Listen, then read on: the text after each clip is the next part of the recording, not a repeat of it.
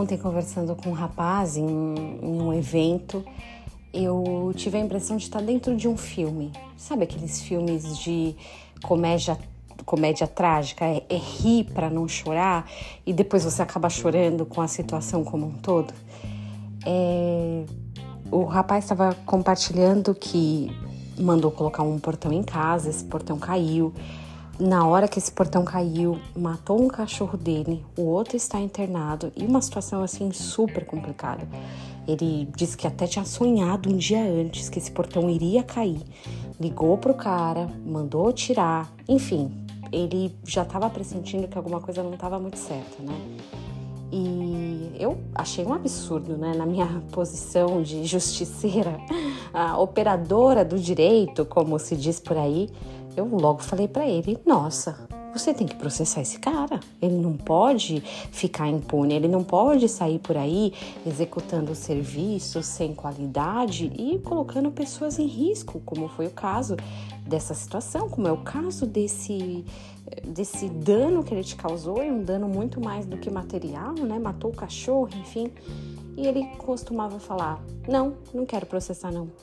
E eu insistia, mas olha, você deveria procurar seus direitos, você deveria fazer alguma coisa, porque que absurdo, como pode uma coisa dessa? Ele vai sair por aí fazendo a mesma coisa? Ele, não, mas eu não quero briga, não. E eu insisti, porque eu achei a história toda muito cúmulo, assim, um absurdo.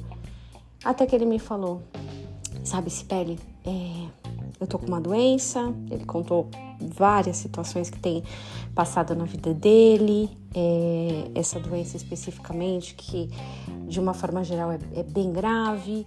E ele falou: Eu não, não quero mais brigar. Eu decidi que eu vou viver em paz. O tempo que me sobrar, eu não vou ficar arrumando confusão.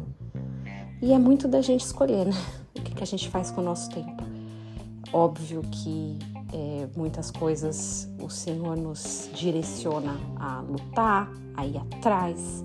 E eu acho que é sempre o Espírito Santo que vai dizer quando a gente deve ou não deve fazer alguma coisa.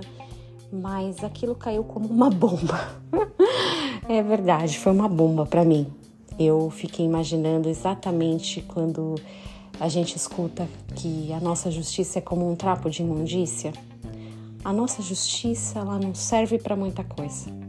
E olha que a gente se sente injustiçado o tempo todo.